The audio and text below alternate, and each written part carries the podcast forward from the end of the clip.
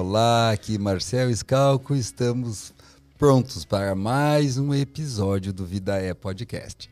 Podcast para aquelas pessoas que gostam de bater um papo sobre a vida, mas mais especialmente curtem suas próprias vidas, curtem viver a vida.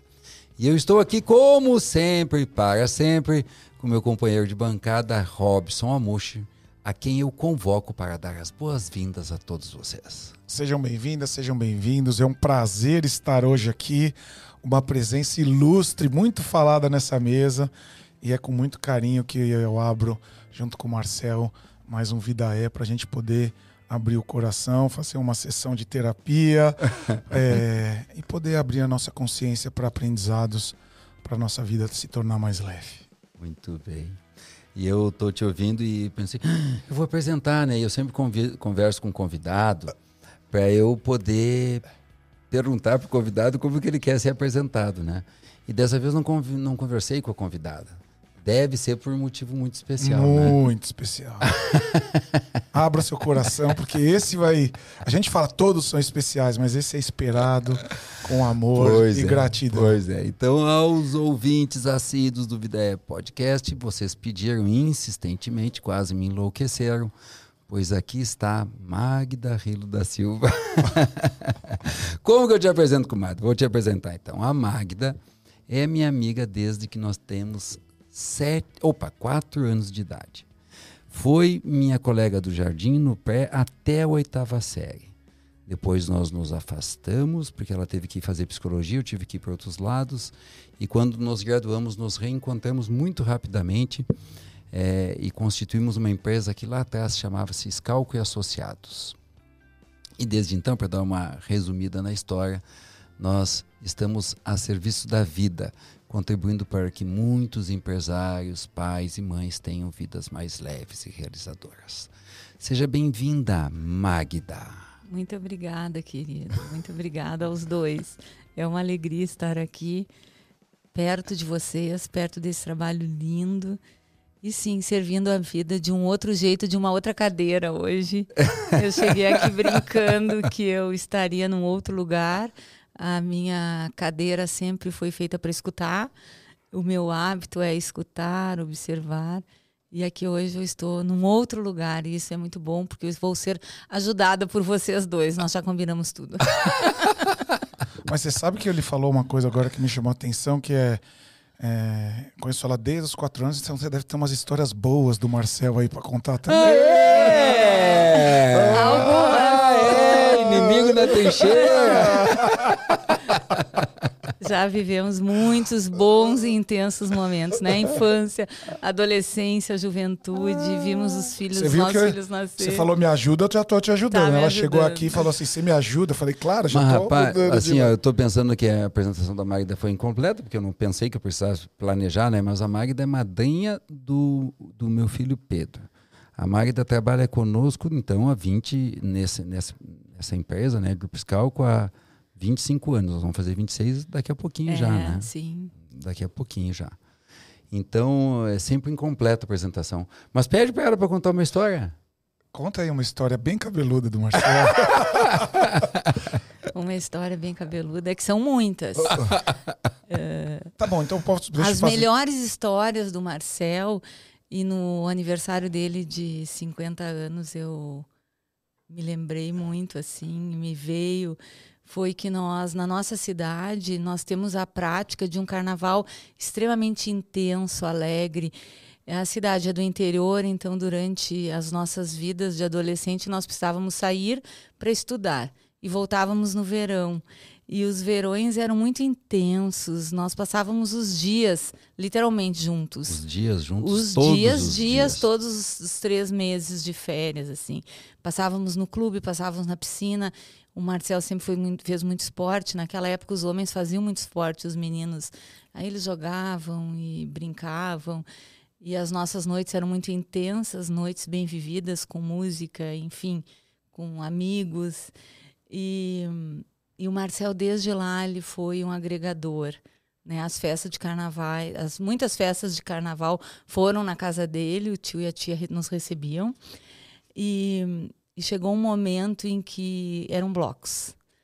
E aí o carnaval terminava no clube e o Marcel pegava. Eu chamo de tambor, não sei como é era o nome daquilo. Um Era uma- bumbo, Aquilo era. Não, aquele dia eu tava com uma tarol. uma tarol. E o, então a música terminou, o baile terminou. e muitos, muitos ficaram, porque nós éramos todos adolescentes. Inimigos e o dia clareou, fim. inimigos do fim. O dia clareou, ele pegou o tarol e o clube todo seguiu ele por duas ou três quadras, dançando carnaval, né? Com o sol já vibrando. E quando eu me lembro disso, eu vejo o quanto a força de quem ele é, né? E sempre foi. Desde lá ele já agregava e as pessoas já o seguiam, porque ele é um ser extremamente confiável. E isso me fez ficar ao lado dele há 25 anos, né? Eu? Ele agregava multidões, era o trio elétrico do Marcelo. Mas é muito louco. é- É o, é o ideia da Magda, né? mas aqui suscitam memórias, né? E eu me lembro desse dia porque é muito impactante, né? Terminou a música do clube, eu meio louco e meio bêbado, de certo. Segui tocando tarol e todo mundo ah, dançou um pouquinho, eu desci tocando e fomos e tal. Mas a, a perspectiva da Magda é que eles me seguiram, né? E a minha perspectiva é que, sei lá, eu, que eu tava enchendo o saco, que eu tava. Sei lá, eu. A minha sensação não era boa, né? Porque, enfim, aí é outros conteúdos. É o mas dia é que- interessante a perspectiva dela. É o dia que você vai sentar aqui comigo e a gente vai colocar ele aí. Nessa cadeira, É. né? Ia ser muito bacana. Mas ia ser legal, podemos fazer um dia desses. Podemos aí. fazer. Mas eu confio mais na minha perspectiva do que na dele. Porque quando alguém está vivendo uma situação, não enxerga o todo, né? Para ti era simplesmente um momento de alegria e de festa. E era isso de verdade, né? Era a alegria ali, muito pura em todos, né? Com ou sem álcool, estavam todos muito dispostos a simplesmente viver, Mas né? eu até acho que eu não estava bêbado, eu não tenho essa lembrança. Acho que naquela hora já não estava mais. acho que não né, tava mais, já tinha levar passado. tanta gente. o bacana é que eu nunca estive bêbada. Então eu lembro de muito, porque eu sempre acompanhei, né? Sempre clareamos os dias juntos e sempre lúcida. Já não é o nosso caso, né, Rob? É, já é mais difícil. Agora eu entro num período, eu sempre faço um- uma quaresma maior. Depois do carnaval eu fico com 90, 100 dias Ah, que sem álcool, sem carne vermelha Coisa boa, e sem farinha, sem glúten. coisa Meu boa. Deus, é lindo. Ah, é uma É uma transformação tomada de consciência gigantesca. Eu gosto desses Absorve, absorve, abre mão de muita. O tempo Mas- da quaresma é um tempo muito sábio. É. muito para nós entrarmos em observação e em centramento, né? Ele é um tempo muito bacana. Comadre, para quem não sabe, ela é minha comadre, né? Eu, eu não pensei em nada que a gente ia conversar aqui, é melhor assim, né? E eu, eu tenho uma imagem de nós conversando muitas vezes, muitas horas sobre desenvolvimento humano. A gente curte eu e tu conversarmos, refletirmos, né? Mas eu acho que nós nunca falamos de como, como a psicologia chegou para ti, né? É, se tu tem essa clareza, se foi desde sempre, se tu teve dúvida, como que tu te deste em conta que tu ia ser psicóloga e como foi essa opção? Porque porque tu és o protótipo da psicóloga. E talvez você possa se É. apresentar também, porque muitas pessoas são do nosso núcleo, mas muitas pessoas vão chegar nesse podcast. Tá bem. Então podia ser. Tá bom. Também. Te apresenta do teu jeito e já conta para nós como que tu como que a psicologia chegou profissionalmente e como que foi essa opção. Então tá bem. Eu sou Magda Rilo da Silva. Eu gosto muito de me ouvir me apresentar. Eu me reencontro comigo. Eu sou psicóloga há 25 anos e eu sou casada. Eu encontrei o meu amor, eu tinha 16 anos. Então nós estamos há mais de 30 anos juntos. Nós somos pais de três crianças. O Inácio, que tem 20 anos, a Helena, que tem 18, e o Bento, que é o nosso filho que não pôde nascer. Né? A psicologia chegou naturalmente para mim.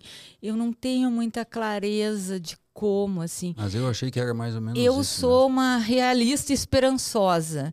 Eu nunca fui de fazer muitos planos. Então, terminei o colégio e, e naquela época eu pensei, eu lia muito, eu sou uma leitora voraz, né? Na minha casa sempre teve biblioteca. E eu me lembro que na época eu estava lendo muito e eu lia muita coisa de filosofia. Eu não sei porque o pai estava renovando os livros. O meu pai renovava livros, os mesmos, escutava os mesmos discos. E eu estava numa época que eu estava lendo muita filosofia. E eu pensei que eu ia fazer filosofia.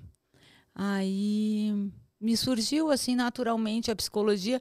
Eu fiz o vestibular, eu entrei. Né? Eu costumo dizer que eu fui a primeira suplente, eu fui da turma. Aí alguém desistiu, felizmente. E eu entrei naquela turma e eu comecei a estudar psicologia. E, e foi muito fácil para mim, porque estudando psicologia eu fui uma estudante extremamente dedicada. Eu fui uma estudante que recebeu honras até no final do curso, que eu nem sabia que existia também, porque eu não sou muito de fazer planos. E eu comecei a estudar psicologia assim, eu tive mestres maravilhosos. Os meus professores na minha universidade, eles eram todos psicanalistas. Foi um curso pioneiro, né? A psicanálise naquela época ainda não era reconhecida assim no Brasil e eu, meus professores eram tinha um grupo que formou esse curso na Unijuí, no Rio Grande do Sul. Eles eram psicanalistas. Em que cidade? Em Ijuí, no Rio Grande do Sul. Então lá tinha um grupo que tinha vindo, tinham dois professores que tinham vindo da Argentina, um casal de franceses, e eles fundaram em Porto Alegre a Associação Psicanalítica e conseguiram se vincular, porque essa era uma universidade de ponta.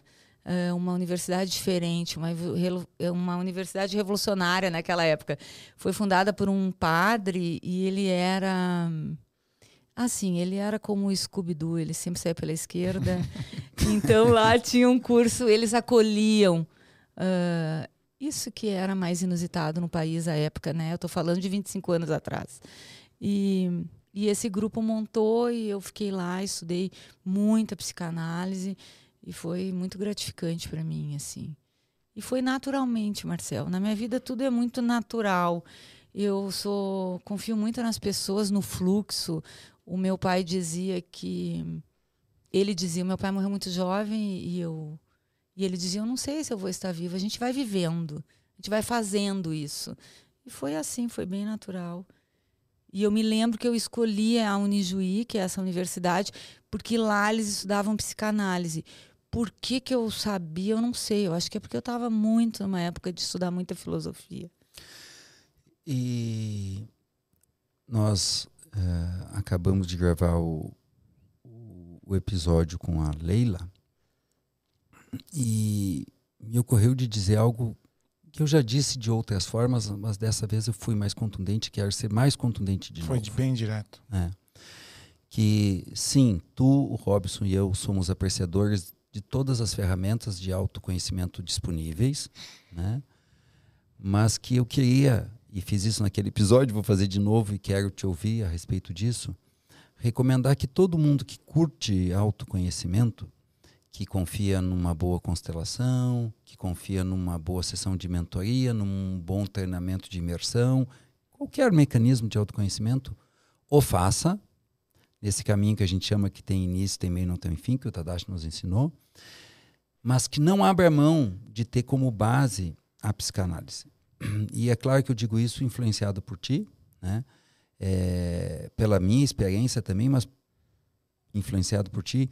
E eu queria que tu desse essa contribuição, Magda, explicasse para as pessoas por que, que pode ser mais sólido e mais efetivo um caminho do autoconhecimento sustentado na psicanálise. Eu vou dizer de novo: façam tudo que passar pela frente de vocês, tomando as devidas precauções, mas nunca deixem de estar em aos cuidados da psicanálise. Por que, que é tão seguro? Por que, que isso, eu acho que tu concorda comigo, isso é razoável? Ah, eu não tenho dúvida nenhuma. Uh, eu confio sempre na fonte. Eu acredito que nós temos que estudar a fonte e acompanhar o que a fonte traz. Uh, então, a psicanálise é a, é a, grande percepção do que é a psicologia e do que é a alma humana, né? Desde Freud, eu estudei Freud profundamente. Eu até em 2022 comecei a reler Freud. Eu já li toda a obra, ela não é muito extensa, mas ela é profunda. E estudei Lacan, que veio é, a psicanálise francesa, me agrada muito. Eu acho que Lacan é extremamente coerente, mas eu acredito nisso, que a psicanálise é a base, é onde tudo começou. Uh, Freud, ele nunca fica obsoleto porque ele nos ensinou a observar e escutar. E não existe ajuda e nem autopercepção sem o escutar a si mesmo. E essa é a grande sacada vamos assim dizer, de Freud, né? Ele, uma sessão de análise freudiana e lacaniana, e a minha filha faz, faz análise lacaniana com uma lacaniana em Porto Alegre. E outro dia ela me disse: Mãe, está cada vez mais curtas as minhas sessões. O que, que é isso? Eu faço sessões de 10 minutos, de 15, de 20. E aí eu brinquei com ela, eu disse: É porque tu estás madura agora porque o poder da escuta é a psicanálise que nos dá. Ela nos faz silenciar diante do outro e no silêncio nós conseguimos ver o maior e o outro no próprio silêncio. No meu silêncio eu me vejo. Então eu não tenho dúvida de que o que Freud nos ensinou e Lacan e depois François doutor para as crianças, uh, o que é a psicanálise da criança nada mais é do que ficar em silêncio e observar as construções que a criança faz. E quando nós estudamos psicanálise, depois nós vamos seguindo, não existe um mestre que não tenha estudado psicanálise. É, um mestre do, da autoajuda, do autoconhecimento que não tenha transitado no universo de Freud. Não é possível e estar aos cuidados de um psicanalista. A minha psicanalista por anos foi uma, uma grande. Ela é uma psicanalista, uma psicanalista uh, lacaniana, exige muita força, muito poder de centramento, uh, saber escutar. E imediatamente nós entramos num processo de autoescuta, mesmo o analista ou ajudante. Por isso que poucos conseguem honrar a psicanálise e usá-la. Como é bom essa Porque escuta, ela né? é muito exigente. Uh, porque tu estás escutando o outro, mas imediatamente tu termina uma sessão de análise ou dentro da sessão de análise do teu cliente, tu vais te reconhecendo e aí chegamos em Jung que diz que ao tocar uma alma humana, estamos tocando a nossa própria alma, né? Por isso é tão difícil a psicanálise, por isso ela nos serve tanto, porque ela é um caminho de cura, eu não tenho nenhuma dúvida. Eu, eu te ouvindo, olhando para tudo isso, fico pensando assim, ó. É, um dos motivos que eu dei para que as pessoas uh, não sustentem o seu processo de desenvolvimento humano na psicanálise é, é que quando eu vou buscar o constelador, eu, por mais que não queira, eu imagino que a constelação vai resolver o meu problema. Uma sessão de hipnose ericksoniana é o hipnoterapeuta e aí vai, é o coach. E, e na psicanálise tem esse aspecto que sou eu me ouvindo, né? Falando Sim. e me ouvindo. E não é o terapeuta, até porque é parte do processo da psicanálise, que eu não sou doutor, né? Mas é as interferências são mínimas, são pontuais, né? São pequenos toques para ajudar a pessoa a se dar por conta ela mesma. E uma coisa que me ocorre, Magda, que para mim faz sentido é, é eu combinar comigo mesmo que eu vou ficar em terapia por 5, 6, 7, 8, 9, 10, 15 anos, tira a minha pressão. Porque uma das coisas que mais me incomoda quando alguém quer marcar uma sessão de constelação, que eu nem faço isso, né? Porque não acredito numa constelação, muito embora acredite nas constelações, nas ordens do amor, mas vai lá. Alguém nunca fez nada, tem um problema na vida, quer vir resolver aquele um problema com uma sessão de constelação. Uma né? mágica, né? Uma mágica, né? Então, quando a pessoa aceita é, submeter seu processo terapêutico, ela está aceitando que, que, que, que, demanda um tempo. E outra coisa que me ocorre é que, como ela é homeopática, vou usar essa metáfora, ela também é mais segura, né? E muitas vezes as pessoas apressadas querem cavocar fundo para resolver rápido algo. E quantas vezes tu recebeste alguém que a partir de uma ajuda terapêutica mal dada, estava em, em, em surto, né?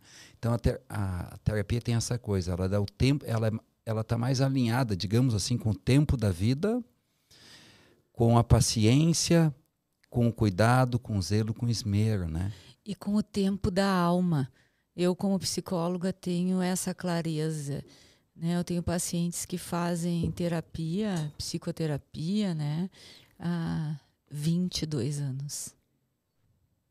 23 anos. Né? Tenho paciente que hoje é um adulto do MS5 do Marcel e eu o recebi com 9 anos de idade.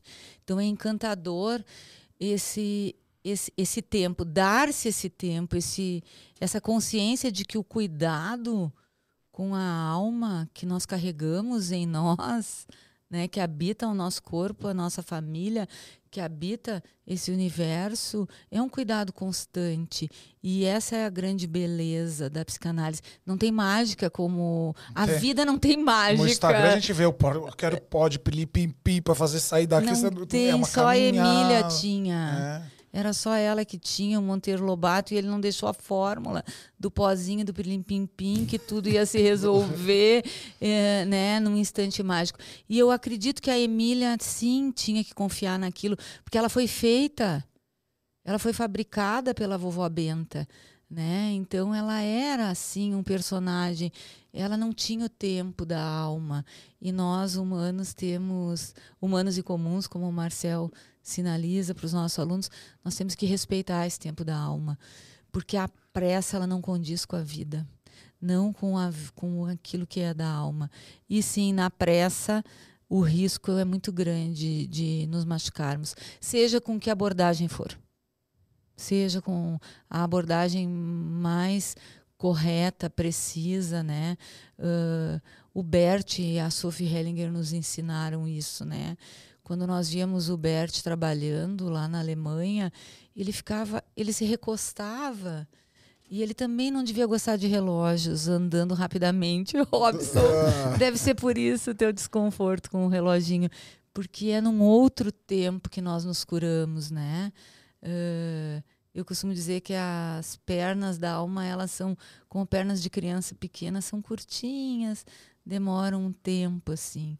E aí, por mais eficaz que sejam as ajudas, se elas tiverem esse ímpeto da magia, da rapidez, não, não tem, não existe cura, não da nossa alma num espaço curto de tempo. Existem movimentos intensos que nós temos que fazer, que estando junto com o Marcel, né? Ele que me apresentou, porque o Marcel garimpou uh, muitas ajudas, ele é muito aberto. Hoje nós vínhamos no Uber e quando nós descemos, ele disse, né? O rapaz estava com os olhos apavorados, assim. Éramos nós três rapidamente num percurso de 10 minutos com, combinando a nossa próxima formação, que nós vamos estudar. E então o Marcel sempre garimpou e vai garimpar, e essa é uma virtude dele, né? Ele garimpa muitas abordagens, muitas formas de ajuda, mas com essa clareza, né, que nós temos enquanto ajudamos de que é um todo e nada é magia. Não, e como é bom curtir cada passo, cada evolução, cada mudança, né? Se você sai Sim. daqui, vai de um A para um Z, sem passar no B, no C, no D, no E, quanta coisa você perde, é. quanta fica informação. E fica em risco, as pessoas têm que saber isso. Nós vivemos numa sociedade que apressou-se por mil motivos, porque os meios de transporte, os meios de comunicação, a internet impuseram velocidade e a gente está tomado de ansiedade para resolver tudo, tudo, muito rápido, muito rápido. E aí apressar, tu te coloca em risco. Tem o tempo, um tempo que não não adianta tu fazer coisa demais. Olha, no grupo cálculo é comum nós dizemos para a pessoa, para um pouquinho, chega de fazer curso agora, espera isso aí dar um pouquinho de resultado. Tem, um, tem uma coisa que caiu uma ficha agora para mim, quando eu comecei a fazer psicoterapia e eu odiava o silêncio. E depois, ah, eu, e depois eu comecei a gostar do silêncio. Né? Porque você chega lá todo, o que, que eu vou falar, o que, que vai acontecer? E depois aquelas pausas que começaram com 10 segundos, depois com 20 segundos, depois com 30 segundos, depois um minuto, cinco minutos. E eu lembro um psicólogo que eu muito que hoje ele é um grande amigo, ele falou: "Eu queria te contar uma coisa. Hoje você ficou sete minutos em silêncio. E eu quero te lembrar como você chegou aqui, né? E como é bom que eu falei escutar esse silêncio, né? Sim. Escutar o nosso suportar silêncio. Suportar o próprio silêncio é. e suportar a si mesmo, né? Isso aí. É isso. O silêncio nada mais é do que quem nós somos. Né? E por isso, em tempos atuais, ele é assustador porque nós aprendemos a correr, né? Por por toda a informação e porque nos custa estar conosco mesmo, né? Nos custas, eu, eu fico impressionada agora em viagem, eu fico olhando as crianças muito pequenas com os pais e, e os adultos são alheios às crianças e as crianças estão dentro de uma tela e criando um universo que é desconhecido para quem está fora, porque o estar com uma criança é estar numa relação de espelhamento. E nós não suportamos, assim como nós não suportamos o silêncio. E ao suportar o silêncio, nós nos reencontramos. Por isso ele é tão valioso e ao mesmo tempo ele dá muito medo. Né? Então, sete minutos em silêncio, num set analítico e na vida, né? Ela, isso é uma grande evolução. É um marco. Começou a falar do, do, de alguns sintomas da sociedade contemporânea e alguns dias atrás eu estava conversando com os amigos e eles falando da visão de mundo deles, o que eles acham que está acontecendo no mundo e o que e o que eles temem, enfim, as crenças deles. E eu fiquei muito, muito, muito assustado. Me recolhi mais cedo e fui dormir. É porque a sensação que eu tive, eu nem vou te dizer qual é, porque eu não quero, eu quero te ouvir sem. Não, não que tu seja influenciável, mas eu fiquei muito assustado com o modo como as pessoas estão olhando para a vida como ela é, né? E me surgiu uma pergunta para ti, assim, bem, bem aberta mesmo: de que mal padece a humanidade? Sabe? O que está pegando? O mal da humanidade aos meus olhos e aos meus ouvidos né? Porque eu escuto, escuto e observo. É exatamente o que tu escreveste no teu livro, Marcel, a dificuldade de suportar a dor. Nós somos fantasiosos, nós eh, estamos em resistência a qualquer situação que nos provoque envolvimento, comprometimento, porque isso requer esforço e gera dor. Para parir um filho são nove meses. Para criar um filho são 25 anos de dedicação. Para ter um negócio, nós sabemos, nós temos o nosso negócio há 25 anos. Durante o primeiro ano da pandemia, eu trabalhei 51 domingos, com 23 anos de carreira. Isso requer muito esforço, muita saúde física, muita saúde emocional, muito. Eu sou católica, então eu tenho o hábito de rezar. São alguns longos terços e horas de meditação.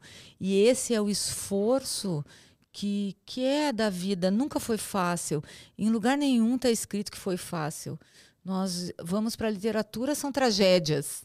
Nós vamos para a Bíblia, são tragédias. Nós vamos para o Corão, lá está a pois é, dor. É, nunca foi dito nunca que foi fácil. foi dito que foi fácil. e nunca foi fácil. Mas nós temos uma contemporaneidade que eu li um livro há mais de 25 anos atrás e eu não me lembro agora o nome do. Era um antropólogo. Eu estou me lembrando dele, assim, eu tenho ele até hoje. Chamava-se A Sociedade do Espetáculo. Ele escreveu que nós estávamos caminhando para a sociedade do espetáculo. E essa sociedade Nossa, cada vez mais espetaculosa. Tem que ser espetaculosa, nós temos que ser esteticamente bonitos, nós temos que ter crianças vestidas com marcas que para as crianças não é nada, porque a criança nem gosta de roupa. Nem sabe. Nem sabe. Nós temos, uh, nós vivemos ao entorno de uma de um espetáculo, né? De uma fanfake, de uma história criada pela nossa mente e pelos nossos pares e e o que, eu, que tu estava dizendo, o que, que é que as pessoas estão olhando? É para um espetáculo. E a vida ela não é espetacular, né? Hoje, antes de vir para cá, eu recebi uma mensagem de uma mentorada minha, da mentoria de, de mulheres, né? Que eu tenho. E ela de, me mandou uma mensagem que o esposo mandou para ela. E ela disse: O que eu faço com isso? Ele falava em cansaço, em desistir do casamento. E, e, é, e eu escrevi para ela se deem, vai até ele, olha nos olhos dele, afaga o rosto dele e parem de buscar uma relação de casal espetacular, uma relação de casal sem dor. Simplesmente olha nos olhos desse homem e diz para ele: Eu estou aqui para nós dois. E, e não se coloquem, porque os casais fazem planos, metas, para si, para suas relações. É simplesmente fica. É só um tempo de dor. É um homem que está num período de medo, é um grande empreendedor. Então é natural quando nós empreendemos, nós sentimos muito medo. Vocês sabem, vocês são dois empreendedores. É o tempo todo mergulhado no medo. Então silenciem, desistam de fazer da vida um espetáculo. E é isso, sabe? É isso que eu vejo assim, nós nós já somos então a sociedade do espetáculo que esse filósofo anunciou, esse uh, homem que agora se foi o nome dele para mim. E essa sociedade do espetáculo, eu vejo que é ela que está acabando conosco, que nos faz deprimidos, ansiosos, suicidas e eternos insatisfeitos, né? Porque é só isso. Se a gente busca um espetáculo, nós vamos nos decepcionarmos sempre. Porque o nosso homem não é um espetáculo, ele é um ser comum. Não é que tem dias de medo e de dor. E ele não é livre, porque Bert também nos ensinou isso, que nós não somos livres, são gerações atuando em nós. As nossas crianças não são espetaculares, elas só são crianças e muitas das nossas crianças estão severamente doentes e chegam na vida com patologias, exigem cuidados minuciosos, né? E, e os nossos negócios, esses sim não são espetaculares. Esses sim requerem esforços diários, atenção, suor. Uh, então, é o que eu vejo, assim. A nossa sociedade teme a vida como ela é, com dor. Que nunca não está escrito e nunca foi prometido, né? Mesmo a terra prometida, ela não prometia que seria um paraíso. Era só uma terra onde nós teríamos que viver. E fazer tudo. Não foi dito que seria um milagre. Era só, terra, né? Era só uma terra onde nós teríamos que habitar e fazer do primeiro ao último dia, né? Tudo. Você começou a falar das crianças, Magda, e tu tem 25 anos da, de prática clínica e muitos dos teus clientes é, são crianças. E tu, ao longo dessa jornada, está percebendo que as crianças estão chegando com uma sintomatologia diferentes, né? Com dores diferentes, queixas diferentes. Para mim é óbvio. Eu, eu acredito nisso, né? E, e, hoje, como que as crianças estão chegando no teu consultório? O que está doendo nessas crianças? O que está mobilizando-as? Qual é a dor da criança de hoje? É, nós temos a criança antes da pandemia, a criança pós-pandemia. Mas nós temos a criança, vou falar das duas crianças. A criança do, do tempo de hoje, da contemporaneidade, né, da, da última década, é uma criança solitária.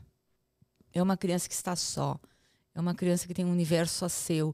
É uma criança que está se fazendo sozinha porque o adulto não está presente. O adulto não está presente não só fisicamente, porque essa é a, é a menor ausência, né? Porque nós somos filhos de pais e mães que, que trabalharam, que construíram muito, né? E, e, somos preenchidos. Mas o adulto não está presente. Então é capaz do adulto de hoje estar mais presente que os nossos pais, de fisicamente corpo e sim. menos, menos de alma. Muito menos coração. de alma. Porque o que eu vejo. Muito que bom as... isso, né? É. Essa reflexão. Sim. Fisicamente nós temos mais tempo hoje, presença física, mas a presença emocional do olhar, do sentir, do guiar, do banhar, do orientar, do conversar, aquele do olhar, apresentar. só de olhar a gente já sabia o que, que eles estavam dizendo. E aquilo é presença. É? Aquilo é julgado como se fosse um terrorismo, né? E aquilo era a presença. Eu sei quem é essa criança, eu sei que ela vai fazer agora, eu sei que ela precisa desse olhar. Então, a criança da contemporaneidade da última década é uma criança solitária. É uma criança que está se construindo sozinha. E porque o adulto está ausente, porque nós entramos nessa correria da vida na busca do, do grande espetáculo. Né? Nós fizemos enxovais gigantescos para os nossos filhos, nós fizemos festas gigantescas, porque é chá de revelação, chá de bebê, uh, uh, mes mesversário, aniversário.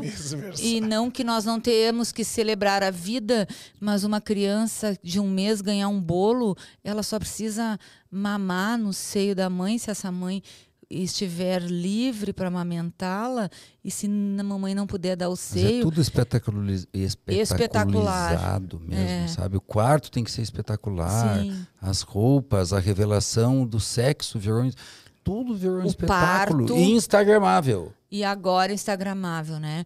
Então o que eu vejo da criança da contemporaneidade é uma criança só. É uma criança que está construindo sozinha. E aí eles têm sintomas, né? Já há algumas décadas, quando há 25 anos atrás existia uma patologia comum, que era o transtorno de déficit de atenção e hiperatividade, era a criança que fazia barulho. E nós sabemos que 2 ou 3% da população aquela época era acometida. Era só a criança fazendo barulho para pais que estavam distantes e a criança queria ser vista. Né? Eles tinham um bichinho carpinteiro e a ideia que eu tinha é que o bichinho carpinteiro fazia assim para chamar o pai e a mãe, porque eles já estavam longe. E, e, aí nós temos sintomas, né? O maior sintoma desse tempo é o desejo suicida, porque a criança, como ela está só, ela não tem troca, ela não tem por que ficar. Deixa então ela fica isso. um período quem e ela tá, quer ir embora, tá porque ela ouvindo. não tem com quem trocar, para quem se oferecer. Ela não tem para quem mostrar o boletim. Ela não tem para quem mostrar as descobertas dela, né? Uh, porque não se trocam mais palavras e nem olhares. Mas então, vou mudar já meu rumo aqui. Mas Magda, a essa altura, o pai e a mãe que está ouvindo, ele está achando, não, eu tô presente. E os pais, eu estou inteiro, eu estou de corpo e alma, eu estou presente, eu não deixo meu filho só. 99% dos pais que estão ouvindo estão achando isso. Só que todos os pais das crianças que chegam até ti acham isso. Sim. Como nós podemos ajudar esse pai que está se perguntando então agora, será que eu estou presente? Será que eu não estou? Como que com poucos recursos que nós temos aqui, porque enfim são recursos basicamente verbais, né? Como que a gente pode ajudar esse pai que está nos ouvindo a, a, a checar minimamente, a, a, a, questionar, a observar se ele está mesmo ou se a mente dele está enganando que ele está presente? É, eu acredito que é, nós só vamos saber se nós estamos presentes na vida do nosso filho quando nós sabemos dele. Como que eu sei dele? E é simples. É saber quem são os melhores amigos, o que ele gosta de comer, uh, como é que tá o cocô dele. Eu sei, os meus filhos são adultos hoje. Eu sei como o intestino deles funciona. Que horas? Sim. Eu sei de cada um. E o meu marido também sabe, eu tenho certeza. Se eu perguntar isso para ele, ele sabe porque nós estamos atentos, observando, sabendo os nomes dos amigos, os livros que eles estão lendo, o movimento deles com o professor, com a professora. Uh, nós sabemos que estamos presentes quando nós olhamos e começamos a perceber que essa criança gosta de vestir tal ou qual cor, quando eles fazem questão de sentar na bancada da cozinha do lado do fogão, que é um hábito do meu filho, e falar dele, e falar de futebol, de basquete, agora da fisiologia e das músicas que eles escutam. Isso é presença, é poder parar e saber da criança. Não só ofertar meios, mas observar pela voz nós sabemos se os nossos como que eles estão pela voz, pela roupa que eles vestem. É muito singelo dizer como que eu sei que eu estou presente. E pelo número de palavras que tu troca com os teus filhos. Né? Nós vivemos uma. Nós temos a sensação que estamos trocando, porque a tecnologia faz isso. Né? Ela nos faz acreditar que nós estamos trocando, mas nós não estamos trocando. E os pais que me trazem as crianças já são pais presentes, porque eles em algum momento perceberam a ausência porque, o, Porque a criança o completamente ausente nem traz, nem, nem percebe. Nem traz, nem percebe. Né? Ele não traz, a criança fica sozinha. O pai e as crianças que chegam em mim são crianças já cuidadas, né? porque os pais trouxeram, pela via que eles conseguem trazer. Né? O grave é aquele pai que nem, não traz, porque a criança que ela os pais trazem, eles já estão cuidando, eles já estão vendo, não, né? E o pai que traz, ele, ele confessa para si mesmo, eu não dei conta. Sim. Ele reconhece, Sim. ele tem humildade suficiente. Uhum. E o pai que, que não se permite, ele não se dá por vencido, ele, ele se acha um derrotado. E aí ele não quer ser derrotado. Ele não traz, nem vê. Não, nem vê. Nem vê. Nem vê e se vê, não, não traz. É. Ele não traz. Tanto que não é pouco comum as pessoas chegarem, né, uh, com as crianças, e para mim, que tenho 25 anos de prática, uh, depois os adultos começam a ficar. E, se, e vêm para a terapia, vêm para análise, e, e, muitos depois se tornam nossos clientes e ficam conosco. E o caminho para muitos, a chegada é através das crianças, porque a criança é um espelho, ela começa a, a se mostrar para nós. E um outro jeito de estar presente é ver o que os nossos filhos nos provocam. É eu, os nossos filhos eles nos provocam o nosso melhor e o nosso pior. Sombra então, e luz, né? Sombra e luz. Então, quando nós presença também é isso. O que que essa criança está me provocando? Olha como é que eu fico com ela, como eu me sinto ao lado dela. E isso é um indicativo de presença quando nós conseguimos perceber o que a criança nos provoca, né? Sabe quando eu me senti presente com meu filho? Eu tenho um filho de 5 anos e tô com o Rodrigo de 1, um, né?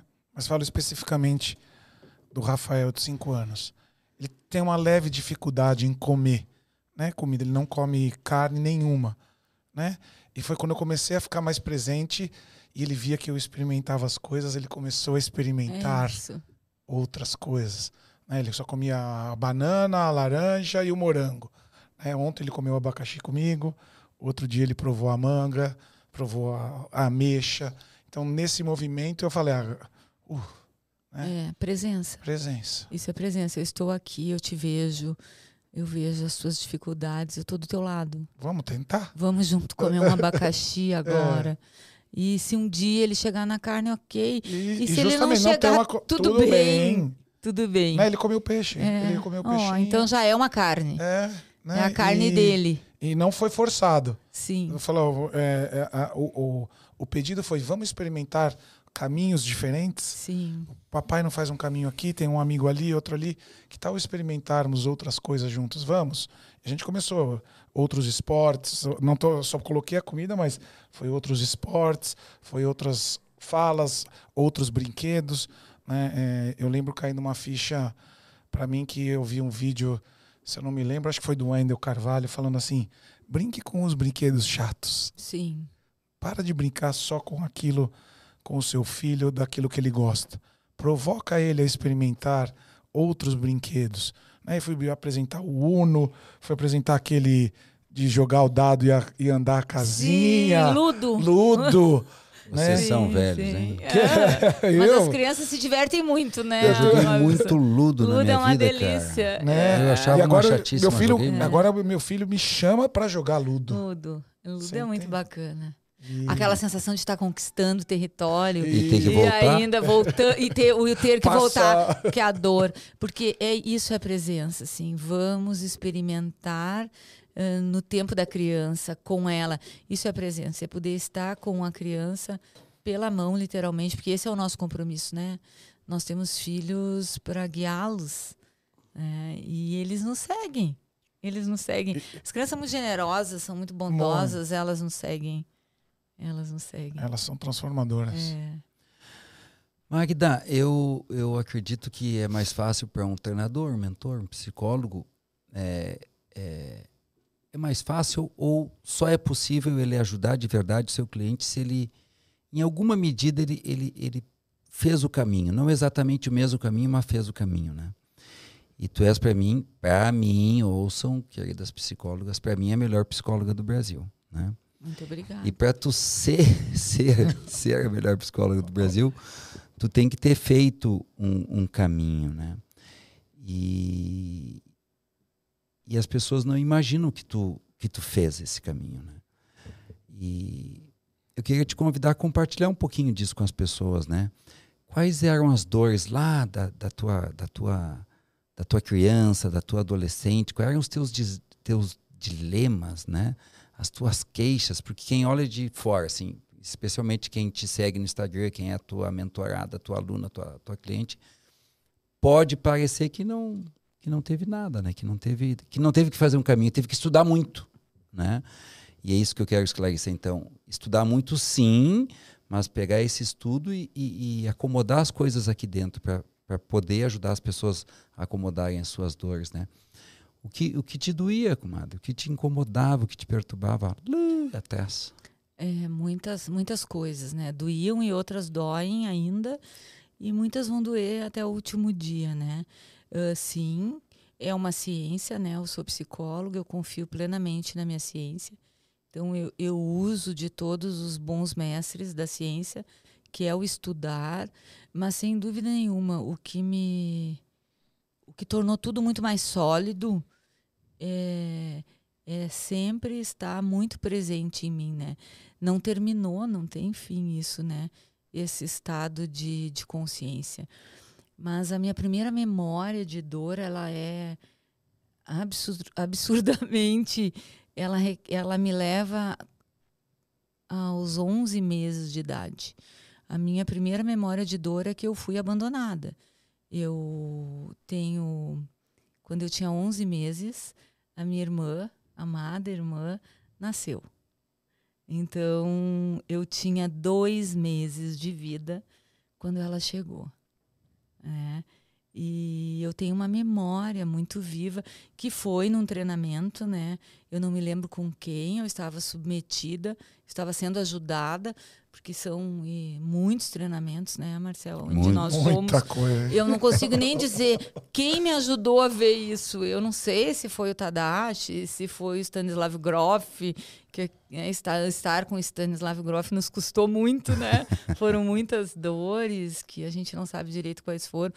Mas eu me lembro que num momento de ajuda, ou com Bert, Sophie, não sei, eu, eu tenho claramente a memória de o meu pai me levando pela mão. Eu, a minha mãe conta que ela me ensinou a falar e caminhar, porque ela não podia me dar colo por causa da barriga, né? E me desmamou, me ensinou a falar e caminhar. Então, eu com 11 meses, eu entrei no hospital, porque eu moro numa cidade de interior, né? Há 50 anos atrás era possível as crianças visitarem os bebês. E o meu pai pela mão, eu me lembro, meu pai era dentista, ele usava roupas brancas. Eu lembro de caminhar ao lado dele, enxergar os joelhos dele, né, as calças brancas, o sapato branco, e ele me levava pela mão para conhecer minha irmãzinha. E, e, a minha mãe estava, né, com ela. Naquele tempo as mulheres ficavam três dias no hospital. e eu lembro que aquele a mamãe, a mãe abriu a porta do quarto, o bercinho a minha mãe e o meu pai soltou da minha mão, é a memória que eu tenho, e os dois se viraram de costas para mim. E, e, eu carreguei de forma muito inconsciente essa sensação por muito tempo, assim, que, que faltava um lugar. Eu sou a filha do meio, né? E por anos eu tinha muito claro que o meu irmão é o amor da vida da minha mãe e a minha irmã era o grande amor do meu pai. E aí isso me fez ficar muitos anos com essa sensação de pouca importância e de abandono, né? Eu não tenho dúvida que isso me fez, uh, me trouxe muitos medos, muitos silêncios, né? Eu me eu considero que na adolescência eu fui extremamente reservada e tímida até porque essa sensação vinha eu sempre fui muito saudável, eu sempre fui muito bonita, muito inteligente, mas eu muito, muito amada. Né? Eu costumo dizer que eu cresci em meios de adultos muito saudáveis, muito amorosos. Eu cresci no meio de artistas realistas, poetas, músicos, compositores que tinham as suas carreiras muito sólidas, como contadores, como médicos, como dentistas, e as crianças foram sempre muito respeitadas e muito amadas, mas eu sei que eu carregava um silêncio. E eu consigo ver esse silêncio muitas vezes até hoje, assim. Tanto que eu cheguei aqui e disse para vocês, vocês me ajudem. eu pedi ajuda pro Marcel lá no hotel, eu disse, então tu me ajuda hoje. E isso é um resquício, assim, né? De, dessa sensação de abandono hoje eu sei que não foi do pai e da mãe, porque eles estavam me levando para conhecer. Eles tomaram cuidado. É, né? Eles cuidaram. Eu sempre fui de muito cuidada, de, não deixar, de deixar de fora. Para o meu pai, ele morreu muito jovem, mas eu, eu sei assim, ele era encantado, cuidadoso. A minha mãe, ela vive até hoje, ela cuida de mim como se eu tivesse 11 meses. Ela está sempre disponível, me cuidando e cuidando das minhas coisas, né? Uh, mas isso era uma dor, assim, que me fez silenciar muitas vezes. Na adolescência, me lembro disso também, de uma reserva, e sempre fiz amigos, bons amigos, tenho esses amigos até hoje, mas eu sempre fui muito reservada. E talvez por isso, né? Por essa sensação lá de início de abandono, de uma memória de até esses dois primeiros anos de vida, né? E, e na vida adulta são os medos da vida adulta, né? Esse outro dia eu fiquei impressionada assim comigo. Eu fiz o discurso de, de formatura das crianças eh, da turma da minha filha. Eu e o Patrício, meu marido, fomos convidados a representar os pais. E aí nós falamos na, no dia que as crianças se formaram no pré. E na última semana de aula dessa turma, minha filha já nossa filha nem estava mais nessa escola, porque ela resolveu estudar fora antes. Ela é se adianta para algumas coisas e está tudo bem a jeito dela. Uh, então, nove mais três. Doze. Doze anos, muito obrigada, porque tem a dor da matemática. Essa é uma outra dor. E doze anos depois, eles me chamam, porque as crianças, os adolescentes, escolheram, chama lá a tia Magda para falar conosco, porque nós vamos, estamos terminando o colégio, terceiro ano do ensino médio, e eu subi a escada da escola, e enquanto eu esperava para entrar na sala, eu senti muito medo, meu coração apertou, né? Eu suei frio e eu pensei, o que, que é isso, meu Deus? Eu falo para centenas eh, de pessoas há 25 anos, eu tenho uma confiança. E aí ali eu vi que era o medo da mãe. Porque aquelas crianças me chamam de tia, né? E eu estaria ali falando para nossa filha e num momento crucial da vida deles. Então, é um tempo assim que é o medo de toda mulher, mãe, assim, eu não posso errar. Porque se eu errar, eu vou determinar e porque nós mães determinamos o destino dos nossos filhos com a nossa intervenção ou com a nossa ausência. E esse é um medo da minha vida adulta, assim. Tenho muito medo como mãe, medo de faltar para as crianças, medo de não alcançar, uh, medo de invadir, né? Então esse é o medo mais é o medo que mais grita em mim. E eu estive com ele, assim, claramente há dois meses atrás, quando eu fui falar para os adolescentes, assim, que eu, imagina, falo para adultos que se me desafiam, né, que resistem, e eles eram um público aberto, mas o medo da maternidade, esse é o medo que mais me toma, assim, me emociono quando eu vejo, quando eu, eu me vejo no lugar de mãe, assim, no quanto isso é exigente é assustador. E aí eu volto lá na minha mãe, né?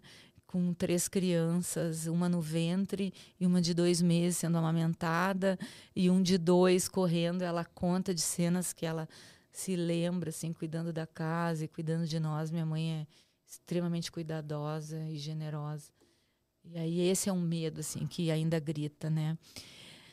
E a carreira. Eu... Mas eu vejo isso em você, hein? É, cuidadosa, generosa. o meu medo, generosa, sim, sim, que Mas nem quem já participou dos treinamentos é, é. junto com vocês, ela tá lá presente, é. esse amor, essa generosidade, sim. esse cuidado. Ele não é em vão, né? Não. Ele vem de muito longe. É. Os meus pais são pessoas muito amorosas, muito generosas. Eles, por 40 anos, foram voluntários num asilo de idosos e se dedicaram muito, cuidaram de muitas pessoas. E esse é o meu medo também da minha vida adulta como profissional, assim. Toda vez que alguém chega ou nos nossos treinamentos, eu, eu sinto muito medo, muito receio de machucar alguém, porque eu já sei, né? Assim como na maternidade, maternidade eu sei que se eu faltar ou se eu invadir, eu vou trazer um grande dano para os meus filhos. É, quando nós entramos, quando eu entro, né, eu fico 10, 12 horas por dia em setting de ajuda, tanto na clínica quanto nos nossos treinamentos, assim, eu sinto muito medo, né? Eu fico em alerta. Eu, depois de dois dias de treinamento numa sala com 300, 400 pessoas, eu sei quem são as pessoas. Eu reconheço pela fisionomia, pelo nome, as histórias. e isso é o meu medo assim da vida adulta pulsando. Eu devo ter sido uma soldada em algum tempo assim, porque a minha capacidade de ficar em alerta é muito grande. E são esses os meus temores. Né? Acho que são os que mais me acompanham. Mas eu sempre. E como é bom escutar, né? Para quem está nos escutando, entender que nós também temos né, essa, essa vulnerabilidade. Né? Eu lembro muito frases dando o treinamento junto ao Tadashi, das pessoas idealizando a gente, a gente achando que a gente era um, um bicho. Uma divindade. divindade. Um divindade. Não, nós temos nossos medos, nós somos pessoas que têm sentimentos, é, caminhos bons, caminhos ruins, mas a gente também está nesse processo de atenção para estar tá melhor a cada dia. E essa preocupação é que as que nos move a cada vez mais é, tá estudando, tá uhum. melhorando, tá aprendendo. É, e essa, isso é bem importante para um ajudante, assim, sair desse lugar de importância, né? Eu, por exemplo, eu sou uma exímia dona de casa. A minha casa é impecável. Eu gosto muito de cuidar das, da minha casa, dos meus filhos, do meu marido, do, do andamento da, da casa. Em algum momento, né? Hoje não mais faço isso porque fizemos uma mudança de estrutura na nossa, na nossa vida. Mas eu me lembro que em um momento uma pessoa me encontrou no supermercado e me disse: Eu não imaginava que tu fazia supermercado. eu levei um susto com aquilo. Eu disse: Meu Deus, o que, que as pessoas estão pensando, né? Uh, porque eu lavo roupa na máquina, eu limpo a louça, eu arrumo cama. E o ralo? Uh, eu adorava limpar o ralo do banheiro, mas aí meu marido ajudou, que era um pouco excessivo passar os domingos fazendo faxina. Eu sinto falta. E porque isso é do feminino, esse zelo, esse cuidar da vida, né? Mas sim, somos pessoas e temos que estar atentos a isso, né? De, do quanto nós somos. E isso a psicanálise me ajudou, né? A entender que o ajudante, ele, ele é só um ajudante. Ele não determina a vida de ninguém, ele não pode ir para esse lugar. Nós não podemos nos perder né, de quem nós realmente somos, que somos filhos, e aí lá na casa dos nossos pais nós somos pequenininhos e comemos a comida deles, que nós temos um parceiro de vida e, e do lado dele nós somos iguais e nós temos que fazer concessões e e tá tudo bem porque o outro nos oferta algo e que nós somos, né? Eu levei meus filhos na escola durante todo toda a vida deles, sempre que possível, né? Eu levava, meu marido buscava as reuniões de família e sempre quando eu estava com até hoje, eu sempre eu penso assim, aqui é a mãe das crianças, ninguém mais. Aqui é a mulher do meu homem, né? Aqui é só a dona da casa, né? Outro dia minha funcionária disse: "Magda, eu vi umas fotografias tuas no Instagram. É grande o que tu faz, né? Tem até um palco". Aí, claro, ela me conhece dentro de casa, de pijama, conversando, fazendo as coisas, determinando o almoço. Eu disse: "É, lá é". Né? E é grande é gigante o que nós fazemos, né? Mas nós temos que fazer desse lugar pequeno, assim.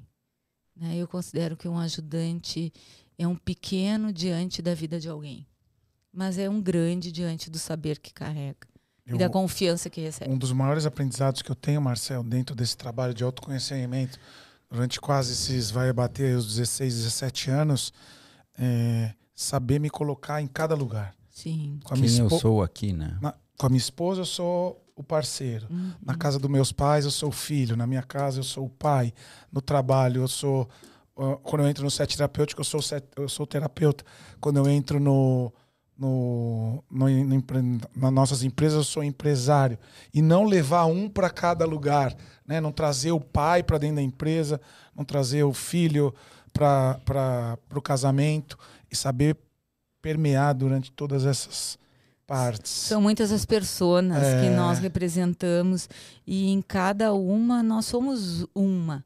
Né? Eu, a minha nossa filha dançou balé uh, por 10 anos e eu ficava observando a rapidez com que aquelas crianças então, uma escola de balé pequena, um espetáculo de fim de ano. E eu ficava observando aquelas crianças muito pequenas trocando a roupa para entrar no segundo ato ou num terceiro ato, assim. E eu olhava aquilo, né? Porque eu sou muito observadora e, e, e, pensava assim, e eu acredito muito nisso, né? Na arte assim, como algo que é da vida. O balé então é indiscutível, a beleza. E eu pensava, as crianças estão sendo treinadas, porque na vida é bem isso, né? Tu entra Alice, daqui a pouco tu entra um coelho, e daqui a pouco tu é só uma pedra lá no fundo do, do cenário. E, e que delícia isso, né? Poder ser só uma pedra e ir ao supermercado e, e poder ser Alice numa relação com um cliente que confia.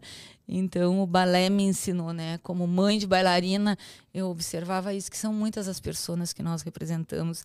E tá tudo bem, tá né? Tudo tá ótimo. tudo bem. Mas são muitas as pessoas, não tem como ser uma só. Eu passei por um, uma situação que nem essa aí da sua do supermercado. Eu tava com a minha esposa num bar e amigos tomando uma cerveja. Você sabe que eu gosto de tomar uma cerveja, um vinho, né? Marcel. Sei. E aí a, a pessoa falou: Você bebe? eu, não, não, eu vivo de ar. Paga o shopping pra mim e para de reclamar, né? Sim. E, e, Isso. e vamos que vamos, porque não, não tem. Somos pessoas. Quando a gente tá ali na ajuda, tocando a alma de alguém, a gente só tá ali como um ajudante e, e não tem diferença nenhuma, né? Não. E com amigos a gente toma um chopp, ri, brinca e tá tudo certo, né? Vai pagar o vinho, porque, Marcelo? Porque nós somos eu? É. todos esses. Se tu mandar, eu pago. e eu fico na conversa até o último gole da garrafa de vinho. não toma um gole de vinho, mas fica conversando mas com a gente. conversando. Mas tá, já faz, já foi, voltou muitas vezes eu, eu te convidar para nós darmos uma desviada no, no, no rumo da prosa, porque algumas pessoas podem não saber, mas a Magda tem uma, uma mentoria, né? E é uma mentoria só para mulheres, né? Ela se encontra com 40, 50, 60 mulheres às quartas-feiras. Uma quarta-feira sim, uma não. E, e eu queria te convidar, Magda, a compartilhar um pouquinho dessa tua experiência, porque uma coisa é ouvir uma mulher aqui, ouvir um homem, ouvir um menino, ouvir uma menina, ouvir um adolescente, é, sei lá, eu ouvi um empresário, mas quando junta 50 mulheres, né? E elas começam a trazer as, as, as suas dores, eu acho que esses últimos anos que tu tem a, a tua mentoria, te ajudou a entender com mais profundidade, com mais clareza o universo feminino, né? E, e eu enxergo as mulheres, eu enxergo se reencontrando consigo mesmo, né? A gente já dialogou sobre isso, né? Como tem sido cuidar dessas mulheres que encontram na tua mentoria um espaço seguro, protegido e, e de acompanhamento não só por ti, não só elas podem contar do teu contar com o teu acompanhamento, mas elas podem ver outras mulheres passando pelas mesmas dificuldades, pelos mesmos desafios, né? Como tem sido isso e como é, estão essas mulheres? É, diante desse desse que eu estou chamando um reencontro com consigo mesmo, um reencontro com seu feminino. É, no decorrer da história da humanidade, né, uh, o feminino ele ocupou diferentes lugares e agora nós estamos num tempo muito singular, né, nessas duas últimas décadas que eu posso falar dela porque é, é onde as minhas observações se, se dão é, a mulher se perdeu, assim, o feminino se perdeu. Porque dentro da sociedade do espetáculo, vamos chamar assim, uh, a demanda era de uma super mulher.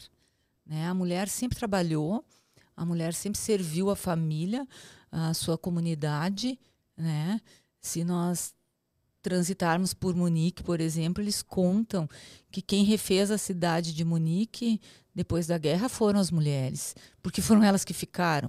Se nós viermos aqui para o Paraguai, depois da guerra do Paraguai, do extermínio dos homens, as mulheres é que reconstruíram aquele povo, né? As índias, que é da onde nós viemos, né? Elas faziam, estavam presentes nas, na comunidade com o seu trabalho e com cuidado na família, né? No Brasil, as imigrantes, as mamas, né, italianas ocupam e dentro do, dos territórios eh, das mais diferentes religiões e raças, a mulher sempre ocupou um lugar extremamente ativo, mas mais reservado. Com a chegada da contemporaneidade, da sociedade do espetáculo, desde a Revolução Industrial, então, as mulheres foram jogadas para um universo uh, já não mais feminino, mas tomadas de uma demanda, de uma masculinização existiu uma demanda para cima do, femin do feminino assim vistam essa roupagem e façam o que precisa ser feito a partir de um lugar que já não era da mulher. E isso gerou adoecimento de muitas mulheres, a perda da identidade, né? Eu falo de um contexto amplo. A memória que eu tenho são as mulheres vestidas uh, em sertão Vereda, Grande Sertão Veredas, uh, a mulher se veste de homem para poder ficar, sobreviver. E nós saímos do Grande Sertão e as mulheres vestiam terninhos como uma roupagem masculina para ocupar um lugar masculino. E foram 30, 40 anos onde a mulher foi sumindo nesse universo uh, masculino. E nós observamos juntos, né, Marcel, isso nos últimos anos, que tem um, uma, um contramovimento natural, então, aonde a energia feminina foi, foi sendo tomada por uma energia masculina na, na vida das mulheres, e o contrário aconteceu com os homens. Os homens começaram, nessas últimas três décadas, a se ocupar de uma energia extremamente feminina e analisando de cima e a partir dos olhos da. da da abordagem sistêmica, nós conseguimos ver que isso tem a ver com tudo o que aconteceu antes, né?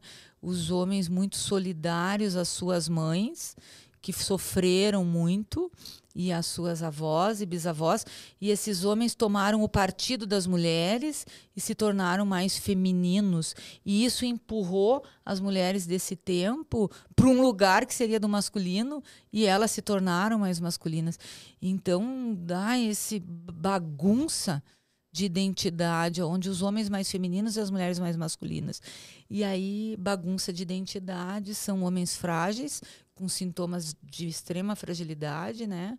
E mulheres frágeis, mascaradas de forte. E aí nós entramos na Mulher Maravilha, nas meninas superpoderosas, né? Nas mulheres que não precisam de homem, nas mulheres, nas produções independentes de bebês, que que isso, né? Eu sou, eu já disse, eu sou uma realista esperançosa, como o Ariano Suassuna define-se. E outro dia eu vendo ele se definir assim, eu disse, eu sou essa. Porque eu sou muito realista, assim, eu não acredito em magia, mas eu tenho muita esperança na capacidade, no amor, né? Eu acho que o amor nos ajuda muito, assim. E, e, os, e as mulheres começaram a sentir muita dor Pois é. Com essa masculinização. Queria... E aí começa o reencontro. Nós começamos a fazer um caminho de volta Inverso. ao feminino. Eu já vejo isso agora. As mulheres vejo. voltando para um lugar feminino, querendo a maternidade mais cedo, uh, se reencontrando com a casa, se reencontrando com os livros, se dispondo a trabalhar a partir de um modelo feminino, né? não mais dentro de um modelo masculino. Quer é, dizer é, algo. Né, é, é, tu começou a falar da, da, da, dor. da, da dor, né? Então, essa tua percepção ampla, que, que é muito uma construção muito bonita e, e, eu acho muito precisa, ela faz a mulher chegar na tua mentoria é, com queixas muito latentes, muito vivas, né? Muito. Que falam essas mulheres, né? Quais são, é, vou usar a expressão queixa, mas não no sentido pejorativo, mas do que ela se queixa, do que a mulher de hoje padece, o que lhe dói, do que ela reclama, o que, que tu ouve de maneira recorrente? Padece de homens no feminino, de parceiros uh, tomados de uma energia mais feminina do que masculina, uh, descuidados, ausentes, que não provêm. Né? Inclusive cada, cada o sustento mais, né? da família. No Brasil, a última vez que eu vi, 52% das famílias eram sustentadas por mulheres. Isso indica um certo abandono para o feminino, assim, porque, enfim, é um abandono. A mulher toma um lugar muito na frente que não é só o dela. Então, uma queixa recorrente de homens uh, o masculino muito no feminino, no que diz respeito à presença. Presença, estar, a ver, a sentir, a acompanhar. Uh, o masculino uh, distante das crianças ainda, porque eu vejo que isso é muito os homens solidários aos seus pais, aos seus avós, que não tinham o direito de nanar as crianças, de dar cola para os seus filhos. Eu me lembro, há 20 anos atrás, de um homem cumprimentar um filho de seis anos na saída da minha clínica com um aperto de mão. Eu fiquei chocada, né? Porque uma criança de seis anos ela quer cola e beijo. E o pai, só que esse homem, agora eu vejo que ele era remetido a um pai que provavelmente não o abraçou e a um avô que talvez não tenha nem conhecido seus filhos, né? Porque a vida foi muito bruta para o masculino. Então a queixa é de um homem mais no, no seu feminino, é, sem, uma, sem a força, sem a tomada de decisão, E deixando as queixa da crianças sobrecarga a casa. é Isso E aí falar, a queixa da sobrecarga. E a queixa da sobrecarga. De eu faço tudo. Eu faço tudo, eu não tenho tempo para mim. E nós vemos a queixa, outra queixa é a doença física. As mulheres adoecem muito fisicamente, né, com, com doenças severas, câncer cada vez mais cedo, infertilidade, Muito. que é um Ah, outro aí é sintoma um sintoma da mulher no masculino, porque não é possível. As mulheres tinham 20 filhos, 12 filhos, e hoje nós vemos mulheres jovens acometidas da dificuldade de engravidar, e são mulheres que estão atuando. O seu corpo, o lugar que elas ocupam é masculino, e o masculino não gesta. Né? Então, é essa sobrecarga e que gera doença, né? a sensação de abandono, ah, as questões de Ah, sexualidade tu são falar. muito presentes, porque o homem, na queixa da mulher, o homem oscila entre aquele que quer muito o sexo a partir de uma necessidade que é masculina, e nós sabemos que ela é mais intensa, e um abandono total, porque eu não conheço dados, mas a vida sexual ah, da maioria é muito pobre, é muito mais ah, sistemática do que apaixonante. Eu fico chocado com a quantidade né? de clientes que dizem nós né, estamos inativos sexualmente. É, É, então, impressionante. essa É ausência né? da troca sexual, do beijo, do abraço, sim, de uma rotina de sexo, né? Eu já cuidei de mulheres que, que, que disseram: há dois anos eu não tiro o pijama, eu só amamento e cuido da casa. Isso é um. E tem esse abandono. Ou a mulher está espetacular, né? Com muitas intervenções no seu corpo, quase uma boneca, né? Ou ela está em total abandono, assim, de, do seu feminino, dos cuidados consigo. E aí isso desconecta totalmente a sexualidade, porque o sexo para a mulher, ele é troca, ele é partilha. A mulher tem que se sentir desejada, ela tem que ser seduzida. E como o homem está muito ausente, está muito no feminino, ele não deseja, ele não seduz, ele não, ele não se dá o trabalho. E aí a mulher tem que ser ligada. A mulher tem que ser ligada, né? O sexo na mulher, ele exige ser ligado, ela precisa ser apreciada, desejada, e, e ela vai ficando na sobrecarga e se abandona. Então, a ausência de uma vida sexual ãh, com paixão, é, ela é muito triste. Eu costumo dizer que é muito triste, né? Então, as doenças físicas, mulheres acometidas de muitas doenças, a, a queixa da sobrecarga, um estado de solidão em relação às crianças, ainda isso é muito presente. E um outro sintoma, né, a, mulher fazendo tudo e criando os filhos sozinha. Né? A mulher perdendo também essa percepção de que ela está acompanhada, de que tem alguém por ela, que é o seu parceiro. Né? No caso das crianças, né? de cuidar dos filhos. Não, tem um homem aqui, tem um pai aqui. Eu imagino que É. as mulheres que estão nos ouvindo devem estar dizendo assim, é isso mesmo. Mas ao mesmo tempo isso naturalmente vai despertar uma, uma, uma outra pergunta, o que, que eu faço, né? É. E é claro que a gente não vai resolver isso aqui agora, mas a gente pode indicar um caminho, né? E, e por onde essa mulher que se, se enxergou na tua fala, é, que teve a sua dor amplificada na tua fala, né? Porque ela se percebeu. Por onde ela deve começar? por ela. Eu costumo dizer isso na mentoria, é lindo assim, porque a mentoria já tem alguns anos, não sei bem se um ano e meio ou dois, mas eu vejo as, as, as mentoradas renovando, né, não saindo de dentro da mentoria. Tudo começa em quem nós somos, né? O homem não é mau, os filhos não são maus, a sociedade não é má. Nós mulheres somos dadeiras, nós somos feitas para dar vida.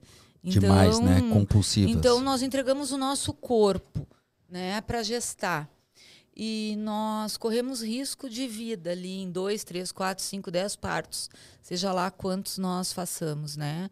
Então nós está em nós, é um chip assim. Eu costumo dizer que nós somos dadeiras, nós somos doadoras compulsivas, nós amamos assim, nós entregamos tudo. E, e o primeiro passo é volta correndo para ti e aí é, é buscar ajuda. É, é, terapia, é mentoria, é participar de grupos, porque é necessário parar. A mulher precisa parar e olhar para si. Uma mulher é capaz de ficar dois anos de pijama só amamentando. Uma mulher é capaz de dedicar 10, 15 anos da sua vida a uma empresa, a nada mais. Uma mulher é capaz de desligar tudo mais né? E, e, ficar cuidando de uma empresa ou cuidando do seu casamento, dos seus filhos, em nome do outro. Então, isso é, um, é nosso. É, é um dodói do feminino, né? É se amar demais. Então, o que eu posso dizer na prática é assim: busca Começar ajuda e não fica sozinha. Lugar, né? Colocar-se em primeiro lugar. E nós não fazemos, não conseguimos fazer isso sozinha. Alguém tem que estar do nosso lado para mostrar, para descortinar, para dar um limite para essa dadeira. E na mentoria isso é muito lindo, porque ao escutar, uma mulher escutando outra, começa a perceber, mas eu faço isso. Eu também não vou ao médico fazer o meu preventivo faz três anos. Eu, tenho uma indicação de mamografia há quatro anos e eu não fui fazer. Eu amo pintar minhas unhas e eu não faço isso. Eu não lembro mais que músicas que eu gosto. É, e na mentoria isso vai ficando muito claro. Então, uh, com o passar do tempo na mentoria, as mentoradas começam a viver simplesmente isso: uh, fazer mais sexo, uh, ganhar mais dinheiro. Se cuidar. Se cuidar, liberar mais os filhos, porque elas se tornam, depois de um tempo, nós temos que nos tornarmos desnecessário para os nossos filhos e se casam também. Isso é muito lindo na mentoria. Ah, e crianças são muitas, né? É, são sempre nascem muitas crianças porque as mulheres deixaram de casar e ter filhos, como se isso não fosse mais possível. Isso é a natureza do feminino. Então, na mentoria, as mulheres se dão em conta e se casam e, e gestam crianças sem abandonar suas carreiras e sem abandonar a si mesmo, né? Então, casamentos e crianças estão sempre acontecendo.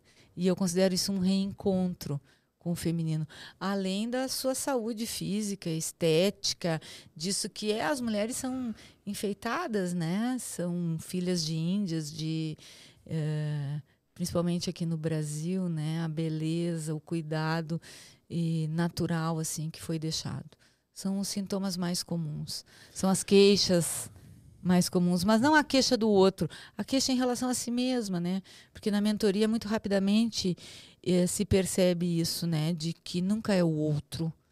Sabe? Responsabilidade. Eu na, na mentoria assim é muito raro a gente chegar na conclusão de que isso é, é culpa do outro. Não, isso foi tu que foste para esse lugar. Tu que não consegue suportar o teu homem chegar, né? Isso é teu, sempre foi. Né? Só ficou maior com o passar dos Deixa anos. Deixa eu sublinhar isso, Margarida falou uma hora. E eu quero contribuir, né? Só sublinhando. Os homens não são maus, as crianças não são más, teus pais não são maus, a sociedade não é má. É tu que não te dá o devido lugar, né? É isso. E aí é mais fácil culpar o marido, as crianças e assim por diante. Os pais. E é por essa compulsão em dar que esse é o grande dodói do feminino. A gente tem que aprender. Nós não vamos perder esse dar, esse cuidar. Isso, é, isso é da natureza da mulher. Imagina, gesta. Né? Só quem, quem gesta sabe o que é uma gestação. Né? Mas nós temos que apurar o nosso olhar né? sobre nós mesmos. E aí é possível uma vida leve, mais plena, mais no feminino. E quando chega a dor, a gente passa por ela sem vitimar-se. Porque é muito triste, as mulheres são acometidas é, mais de depressão do que ansiedade do que os homens. Porque essa sobrecarga leva a mulher para um lugar de vítima vítima das circunstâncias. E na vítima nós nos ficamos tristes e solitários porque o outro nos faz mal. Então, uh, ter essa compreensão, não, sou eu que estou fazendo isso. Eu que vou para esse lugar. Como é bom achar o seu lugar, né? Sim. Tem que pedir ajuda, senão não consegue. Não consegue, não consegue, consegue, sair. Até porque na, no meio, isso é o natural. Essa mulher responsável por tudo, super mulher, mulher maravilha, super poderosa, que realiza, que vai na frente. Então, sem ajuda, nós não conseguimos ver que nós, porque nós estamos e dentro. Se, e se junta com se outro, junto. outro tipos, né? Então, quando vai para sua mentoria, se junta de uma outra Isso. maneira para assumir o seu lugar e automaticamente é. todas vão para o seu lugar. Vão. Vai ficando mais leve ser mulher, né? Um reencontro assim do feminino com o feminino, assim. É um campo de paz. Isso também a mentoria é um campo de paz, não é um campo Uh, não é mais uma cobrança, de guerra né? da mulher cobrando de si ou cobrando dos seus pares. Não, é um campo de paz assim. Isso, isso é só a nossa vida. Vamos cuidar dela assim, sem vitimar-se, né? Porque é muito fácil eu cair no lugar de vítima e adoecer nesse lugar assim, vítima das circunstâncias, como uh, canta o né? Lulu Santos. É, é, não vou me colocar de vítima das circunstâncias. Eu pego a frente e me cuido, né? Nós estamos chegando pertinho do final. Sim. Já? Já. Mas, mas tem tempo ainda, tem tempo. E eu quero te convidar a, a compartilhar o que tu entende ser uma das histórias mais educativas que tu tens, né? Tu e eu contamos muitas histórias, né? E tu tem histórias muito lindas, são mais de 25 anos de prática clínica. E o Bert tem um livro chamado Histórias de Amor, né? E eu uma vez fiz uma live e aí eu catei lá todas as histórias de amor que eu conhecia. Mas não histórias de amor no sentido de romântica, né? De, de esse lado mais é, televisivo ou cinematográfico. Histórias de amor que ajudem as pessoas a perceber que há algo mais profundo atuando sobre elas, né? Tu tem muitas histórias. Quando eu te falei isso, provavelmente surgiu uma ou duas aí. Não, já tá pipocando os olhinhos é. dela. É, é que são tantas, tantas. Uh, há uns anos atrás eu cuidei de uma criança que escolheu, diante de uma disputa judicial, uh, escolheu ficar com o pai. E, e quando eu cuido das crianças, assim, quando eu, como eu cuido dos adultos, eu sempre visualizo os, os pais. Bert é pontual em ensinar isso, mas é muito doido, porque eu já fazia isso antes de conhecer Bert, né? Eu conheci Bert, nós conhecemos há 12 ou 13 anos atrás só, né? Uh, e eu fui conversar com essa mulher. E ela veio e eu disse: Eu quero te dizer que eu vou cuidar da tua filha. E eu estou aqui para vocês três. E sempre que tu quiseres falar dela para mim, ou precisa, quiser notícias dela, porque judicialmente isso não seria viável à época, pelo, pelo protocolo judicial, eu estou aqui para te ouvir falar da tua filha. E ela começou a chorar e disse: Eu tinha certeza que eu ia perder essa criança, porque a minha mãe não cuidou de nós, a minha avó não cuidou da minha mãe e há pouco tempo eu soube que a minha bisavó não conseguiu cuidar dos filhos. E agora eu sei que eu não consigo criar as minhas filhas porque eu sou como elas. Essa mulher falava de uma expiação, de um grande movimento silencioso, de um amor cego que a fez perder a convivência com as filhas, são quatro meninas. E, e ela fazia isso de um lugar de muito conforto. Ela, naquele momento, estava em paz em perder as crianças, porque ela estava não olhando para si, mas para os dilemas das mulheres que vieram antes. Então, uma história de amor cego é uma história de amor reverso, de amor contrário, né? Onde uma mulher abriu mão dos seus filhos porque as outras mulheres não puderam cuidar, né? E é uma história e com o passar dos anos cuidando dessa criança, eu consegui que ela compreendesse essa dinâmica da mãe e a criança começa a voltar para a mãe. E há um verão atrás, ela me contou, rindo assim. Fiquei 15 dias com a mãe. E ela é uma criança que se tornou adulta muito cedo. Porque quando uma criança sai do colo da mãe com quatro anos como ela, se torna uma adulta naquele momento. Ali termina a infância da criança. Nossa. E ela me disse: eu foi agradável ficar com a mãe. Agora eu entendo que tu me dizia que tu insistia que a minha mãe me amava. Agora eu já sei.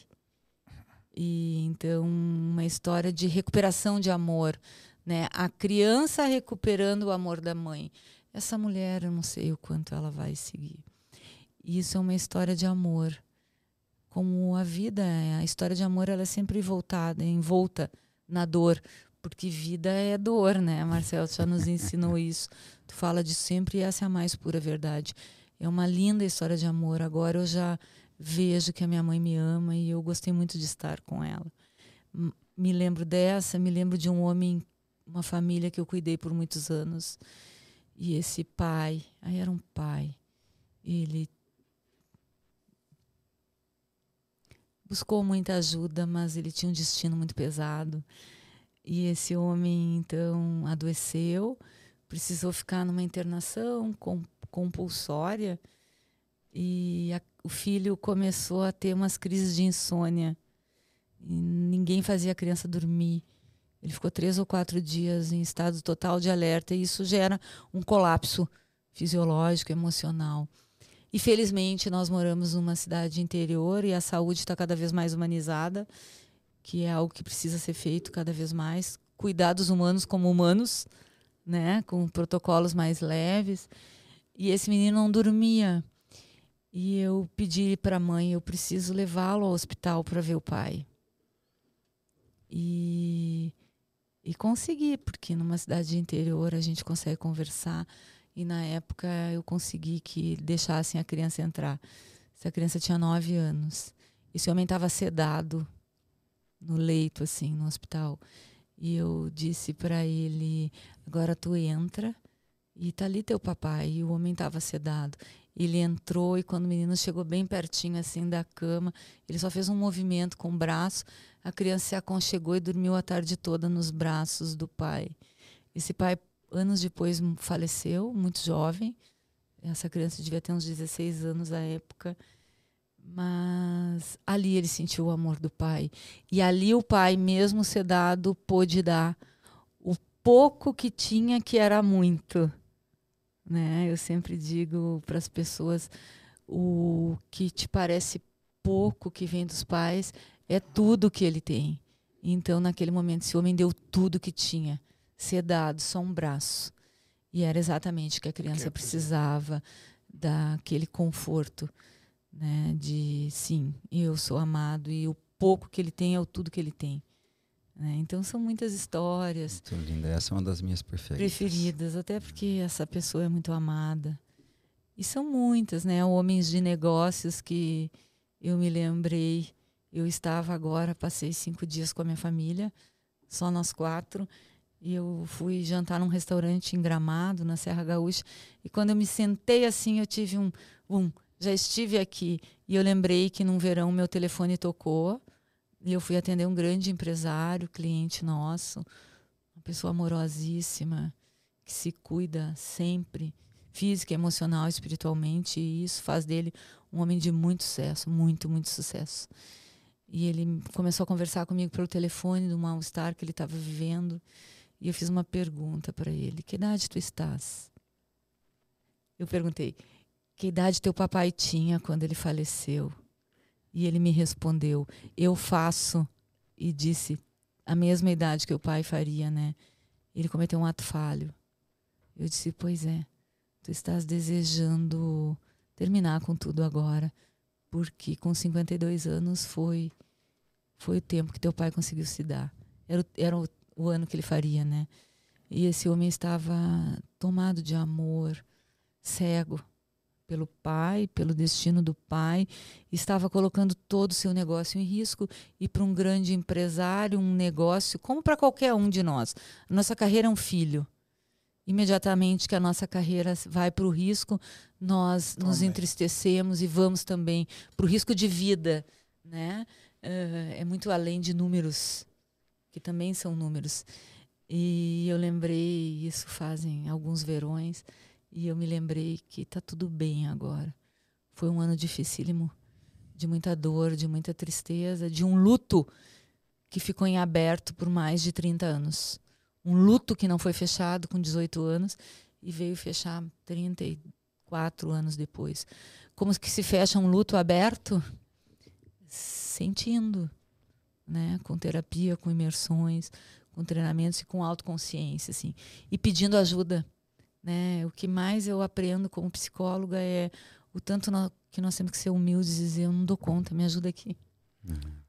Seja em que área da nossa vida, né? Seja no. A minha live da manhã, hoje era. O tema era. Por que as pessoas têm dificuldade em pedir ajuda? Pois é, é isso, né? É a sociedade do espetáculo, é a nossa arrogância, é, é nosso medo. conhece ser humano em comum, a gente idealiza não ser humano em comum, é. a gente quer ser especial e espetaculoso. É. Pois não é com alegria que eu comunico que estamos chegando ao é. fim. Foi maravilhoso, como não podia ser diferente, mas a gente tem que te fazer a pergunta que, que encaminha o final, que é por que valeu a pena estar aqui? Ah, Marcel, estar contigo sempre vale a pena, né? Nós sabemos do nosso amor e do quanto nós confiamos um no outro. Então, estar com o Marcel e acompanhá-lo em tudo que, que diz de servir a vida sempre é muito grandioso, né? Vale a pena fazer trocas. E estar contigo, Robson, eu pedi a tua ajuda e é de verdade. Eu confio muito, muito, sim eu vejo o teu trabalho, eu vejo quantas pessoas são ajudadas, eu fico impressionada assim com a força que é se colocar à disposição e, e, transforma, assim, coloca a luz na vida das pessoas. Então, me valeu muito a pena estar com vocês dois, uh, porque uhum. vocês são dois homens disponíveis a servir, a ajudar de um lugar muito pequeno, mas gigantesco, assim, brilhante, né? Em alguns momentos você se torna como aquela pedra no cenário do, do, do, balé, mas que faz toda a diferença na, na vida das pessoas. E isso faz valer a pena, poder trocar, estar junto, fazer parceria, essa compreensão de que nós podemos eh, seguir juntos, que nós não estamos sozinhos. Ela é muito boa e isso, me, isso faz valer a pena estar aqui. Isso faz vale a pena viver, né? As trocas. Muito bom. Muito obrigada, queridos. Imagina, querida, foi uma alegria, uma honra. Volte sempre. A casa é sua. Que bom. Porque valeu a pena. Antes de falar porque valeu a pena, Vamos inverter? Você vai sentar aqui comigo e a gente vai pôr o Marcel aí? Vamos, combinado. eu esqueci, né? Oh, Depois eu faço também. Você traz a Jade aqui alguém é, e me joga isso, lá tá também. Tá eu aceito essa troca. e valeu a pena para lembrar desses sete minutos do silêncio. Sim, a valioso. Escuta, né? A gente poder nos escutar é, e assumir o nosso lugar né? Quanta gente fora do lugar, a gente poder estar, tá, porque a distração tá aí para a gente sair do nosso lugar é assim, né? Sim. A vida faz a gente, então a gente poder estar tá aqui juntos fazendo essa troca, como você disse, é, para a gente poder voltar para o nosso lugar e poder tomar um pouquinho da fonte de vocês dois também, que são dois mestres é, gigantes, que acho que quanto mais a gente se unir e trazer mais pessoas assim, mais a gente vai conseguir, sem arrogância, trazer mais gente para dentro. Né? E o quanto de amor ainda existe na vida, você transmite muito esse amor, que a gente possa colocar ainda ele mais, porque é bom demais sentir o amor. Sim, sim, sentir o amor. Obrigada. Provavelmente querido. esse foi o Vidaé que eu menos falei. Provavelmente, eu não fiz a conta, né? E por que, que eu estou falando isso? Porque o, o, meu, o, meu valeu a pena é esse.